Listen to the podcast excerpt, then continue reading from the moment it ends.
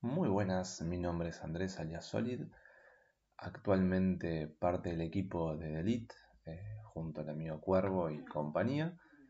Vamos a hablar, bueno, los teníamos un poco tirados, ¿no? hace mucho tiempo no hacíamos un análisis, el meta estaba bastante, no, digo, sin cambios, no ha habido cartas nuevas y siempre cuando se acerca una expansión, y más la expansión de marzo, es cuando surgen los mayores cambios. Para aquellas personas que se preocupen por su economía dentro de Hearthstone, si quieren comprar una expansión, esta es la mejor. Siempre en marzo va a ser el mejor momento para comprar la expansión dado donde hay muchísimos cambios, se van tres expansiones viejas y hay un cambio importante de cartas, así que como tips de una persona que hace mucho tiempo que juega y, e invierte en la economía de Hearthstone, les recomiendo, si pueden o si tienen para comprar solamente una expansión en el año, compren esta. Por otro lado, em, hay una nueva mecánica llamada Colosal, lo cual un esbirro bastante grande o no, invoca distintos partes. Es como una carta grande que. Perdón, un esbirro grande que necesita varias cartas para completarse. El cual tiene distintos efectos. Algunos tenés que matar a, la carta que invoca, otros tienen efectos entre sí. En fin, es una mecánica extraña, interesante. Hay que ver cómo, cómo funciona. También hay una rotación de todo lo que es el core de las cartas eh, esenciales lo que antes eran básicas, y todo eso lo vamos a hablar también. Lo que sí, em, un detalle, ¿no? Este tipo de cartas que, invocan un montón de esbirros eh, ahora nos parecen un poco normales. Antes era Doctor Boom, invocaba las dos bombas uno a uno y nos volvíamos locos, que era el Doctor 7, que estaba desbalanceado. Bueno, yo creo que si traemos el Doctor Boom a, la actualidad, eh, no, no va a haber quejas es un poco a lo que nos hemos acostumbrado dentro de Hearthstone, ¿no? Que es una de mis quejas, el cual siempre hay cartas que tienen efectos, o mejor dicho, sobrecargan de efectos a las cartas y invocan y... Bueno, no está mal, pero se abusa mucho de, ese, de esa mecánica. Sin ir más lejos, vamos para las cartas, ¿no? Me parece. Vamos a empezar a hablar sobre Demon Hunter. Demon Hunter. Bueno, como sabrán, rotan lo que es el core básico de las cartas y vuelve Metamorfosis. Era la carta que te cambiaba el poder de héroe y hacía 5 de daño. Luego es el mismo camino lo que es este, esta, clase. Estamos hablando de una carta, una clase rápida en la cual roba varias cartas y siempre con beneficios de cartas hacia izquierda o derecha, dependiendo de está. La verdad, salvo este tipo de, mecánica que es propia de la clase, no, veo una clase, por lo menos a priori, no la veo competitiva. Capaz que me estoy equivocando. Sé que roba mucho, así que no dudo que puedan aparecer las versiones agras. Vamos a ver cómo, cómo se comporta. Pasemos a Druida, el cual vuelve Ancient of Lord. Ancient of Lord, aquella carta que en el juego básico 2014-2015 que tan potente era. Hoy no sé si lo es tanto. Es un 7 de mana por un 5-5 y roba dos cartas o restaura 5 de salud. Vamos a ver cómo, cómo se, se, mete en el nuevo meta. Capaz que lo podemos usar.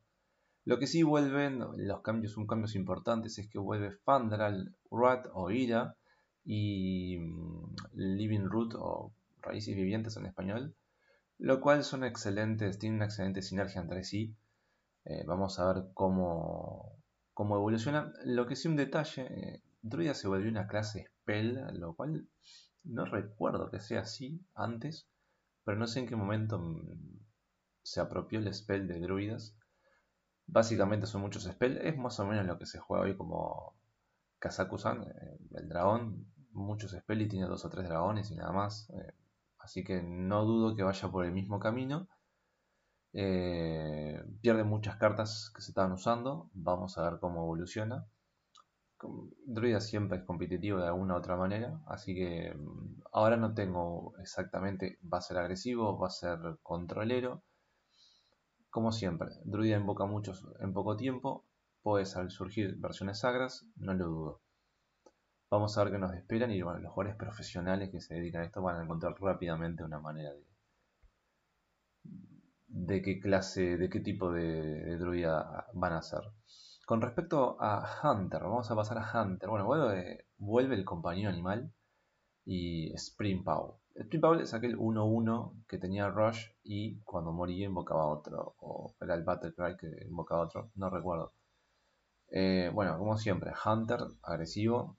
Eh, hay que tener mucho cuidado con la legendaria del Hunter, la nueva, Rush Nashan, no sé si la pronuncié bien donde mm, hace daño al héroe enemigo, eh, perdón, mientras esté en cancha, mientras esté en campo, los spells que uno juegue, el costo de mana hacen daño al héroe enemigo, lo cual puede ser una, una carta muy interesante y muy agresiva. Hay que, hay que ver cómo,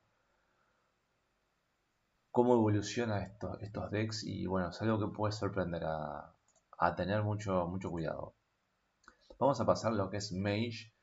Mage en este último tiempo ha sido poco competitivo, había una versión nada más interesante, surgió la OTK, pero nunca convenció mucho, siempre estaba tier 3 para abajo. Eh, recién ahora hay una versión más controlera, pero es muy lenta y bueno.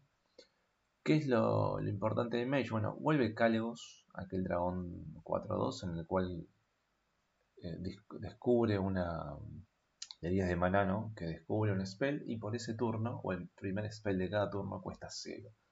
Vuelve Pyrolas, el famoso Pyrolas, 10 a la cara, y Blizzard como novedades.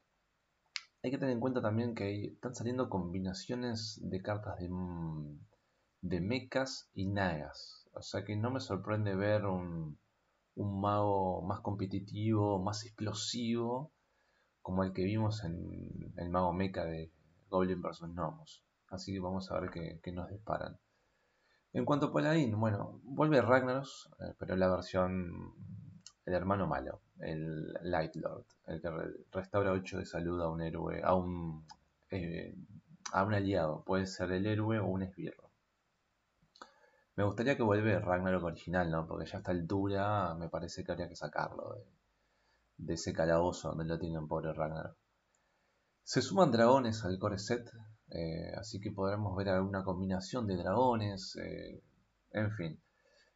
Las, las cartas nuevas que, se agregan a lo que es el set de Paladín, de la expansión obviamente, mencionar que el colosal es interesante, está muy bueno, eh, forma, es un rush con 4-2 con escudo divino y roba cartas cuando ataca, es muy interesante. Agregan varios mechas eh, y algún dragón, así que no me sorprende ver algún paladín mid-range volviendo a lo que es la, vieja escuela o bastante agresivo. No me doy cuenta de un paladín control, pero bueno, vamos a ver que, cómo, cómo, avanza y cómo evoluciona el meta, porque el Ragnar, el Ragnar Light Lord es más para un controlero que para otra cosa. Bueno, ahora volvemos a Priest. Priest es, desde mi punto de vista, la clase más beneficiada. ¿Por qué? Bueno, ahora les comento las cartas que entran, pero entre la rotación del core set y las cartas que se agregan por la nueva expansión me parece es una clase bastante competitiva. Vamos a ver cómo avanza. Pero por ejemplo, vamos a lo que es el core. Vuelve Lira. Lira la, Lira la legendaria de Ungoro.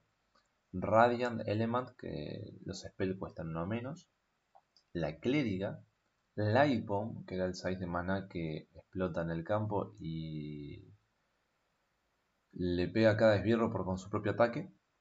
Y el famoso Draco, ahí no me acuerdo el nombre, Draco que da 5 o 6 que descubre una carta del deck.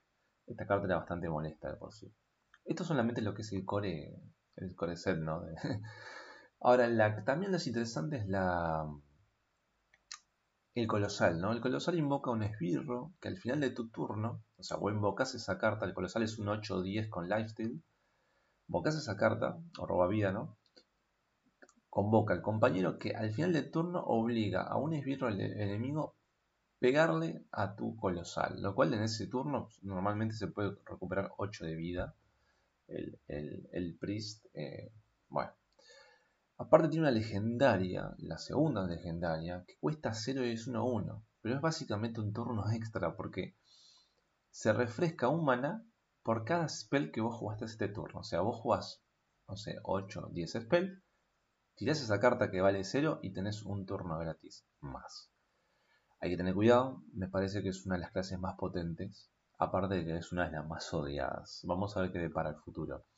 Vamos a pasar a Rogue, donde Rogue, la verdad es. Las cartas core no destacan mucho, las que entran, las que salen, básicamente no se jugaban. Sí vuelven piratas al campo, la, colosal, la nueva colosal es un, como un cangrejo, básicamente. Se llama Croatoa o algo parecido. El cual convoca dos garras que tienen rush y cuando mueren equipan un armado 1. La verdad del rogue no sé qué decir. Eh, salvo el tema piratas no encuentro otro camino que pueda seguir. Eh, aunque bueno, rogue siempre es rogue, siempre encuentro otros caminos. Eh, a priori me parece una de las de las clases menos beneficiadas, pero espero equivocarme porque Rock me gusta mucho. Vamos al Shaman. Vuelve Bloodlust y Flam Totem. Es decir, puede volver un, un deck agresivo y darle vida a esos totem básicamente sin sentido que invoca el Shaman. Vuelve el Murlocs, o mejor dicho, agregan Murlocs y Nagas. Y el Colosal pone varios desvierros en campo, que son cuatro si no me equivoco. También juega un poco con las naturalezas de los hechizos, el frost, el fire, la naturaleza, en fin. Hay combinaciones muy interesantes. Eh, lo que sí me llama la atención es que puede volver lo que es el famoso deck midrange o agresivo, aquel shaman que vimos hace mucho tiempo, en el cual llenaba de bichos, de bichos, de birros, de birros, y en un momento cuando tenía 5 o 6 birros, jugaba en Bloodlust y te liquidaba. Creo que viene por ese camino ya con algunas combinaciones nuevas, obviamente, de, hechizos. Bueno, Warlock. Warlock vuelve Voidwalker Imgang, que es aquel esbirro que al dañarlo invoca un 1-1. Y agregan varios Murlocs también. La verdad no entiendo la fascinación de agregar Murlocs a los Warlocks. No sé si yo me pierdo algo de la historia o del lore de, de of Warcraft con respecto a, a la clase Warlock. No sé por qué le quieren agregar Murlocs. Me parece más un esbirro que tiene que ser neutral o de shaman capaz. Incluso no sé tampoco. Pero en fin. Esta clase me tiene un poco intrigado. Porque no logro armar un camino donde vaya. Eh, no sé, capaz que vuelve su. No lo sé. No puedo adelantarme a algo. Porque las cartas son muy randómicas. No es este es el camino vamos a bicharlo. Asumo que los expertos y los profesionales en dos días van a sacar decks similares. Vamos a lo que es Warrior. En el Warrior vuelve Shieldblock. Bash, o sea, Shieldblock era el que, el que robaba una carta y te daba 5 de armadura por 3 de mana. Bash era el que con 3 de mañana dañaba un esbirro por 3 y te recuperaba 3 de armadura. Y Bloodhawk Brave, que es aquel Town 2-5 perdón, 2-6 por 4 de mana, que si está dañado tiene más 3 de ataque.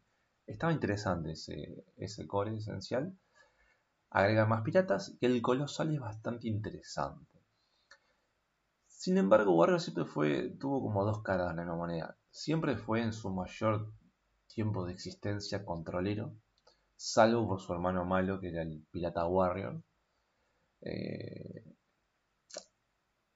hay que recordar también que vuelve Acólito y Pyromancer, lo cual puede ser interesante y ver una clase muy similar a lo que vimos anteriormente, hace varios años en cancha y roba varias cartas. No sé qué esperar, sinceramente, me pasa algo parecido a lo que es Warlock, pero sí tengo cartas más controleras, lo cual puede dar un indicio que vamos por ese camino. Pero vamos a ver cómo se comporta. En cuanto a las neutrales o las cartas naturales, eh, perdón, las cartas neutrales, hay varios cambios y vuelve Reno Jackson, lo cual seguramente va a volver el famoso Reno Lock. ¿Por qué le digo? Porque va a aparecer, vuelve Dark Creeper, Vuelve Azure Drake, el famoso Azure Drake que lo habían sacado hace años, el, el dragón 4-4 que robaba una carta y tenía spell damage más uno. Parece que lo modificaron y es 4-5. Eh, no, perdón, era 5-5 si no me. Bueno, en fin, no importa, vuelve. Y vuelve Twilight Drake, que eh, la cantidad de manos, de cartas en mano, es igual a la vida que va a tener este dragón. La fama que usaba el Handlock. Así que no me sorprende ver un Warlock Reno o algún otro deck Reno. Con varios, bastante controlero, ¿no? También vuelve Sia Giant, que costaba uno menos por cada esbirro en cancha, lo cual podría volver en, agresivos como es Su. Y el Primordial Drake, que era aquel Town 4-8 que al invocarlo eh, hace 2 de daño a toda la cancha. Así que esos son los más importantes. Creo que Reno es el más importante y vuelve toda la liga de los expedicionarios, ¿no? Eh, Finn, que te cambia el poder de héroe. También es interesante, pero se usaba muy poco. Bueno, ahora qué espero de esta expansión. Bueno, me tiene un poco desorientado esta expansión y su rotación, porque eh, es muy raro. Hay, hay, clases que me tienen desorientados, pero si yo tengo que adivinar y hacer una especulación bastante inexperta de mi parte, quizás, creo que vamos a empezar a ver eh, el resurgir de la clase mid-range en, distintos decks, como por ejemplo Paladín, Shaman y algunos más eh, en algunos casos tirando más agresivo, como un Hunter y quizás un Demon Hunter. Y quizás surgen decks más controleros. Con la aparición de Reno puede aparecer un Warlock Control, vamos a ver. Sé que antes dije que puede aparecer un Sub, pero el Reno puede cambiarlo todo. Al igual que un Warrior. Eh, dicho esto, y con lo que digo me voy a contradecir, no veo tantos de controleros, eh, por lo menos a priori. Vamos a ver qué nos, qué nos depara el, futuro de Hearthstone. ¿Cuál sería mi clase a la cual apuesto mi semillita? Bueno, eh, Priest. Priest me parece que va a ser una clase bastante fuerte. Eh, espero equivocarme porque Priest es bastante molesto en todos sentidos, siempre fue molesto.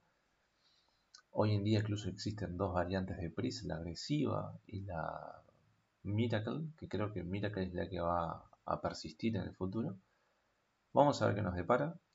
Personalmente saben que me gusta mucho Warlock, eh, así que espero que esa clase los, los expertos vuelvan y, y generen decks muy interesantes. Bueno, hasta acá lo que es la expansión, lo que es un poco cada clase y lo que me lo que pienso que va a pasar a futuro en esto. Sin más, me despido, les mando un saludo a todos y bueno, nos veremos en un próximo análisis post salida de, de la expansión a ver cómo, cómo se fue generando todo. Que pasen muy bien, hasta luego.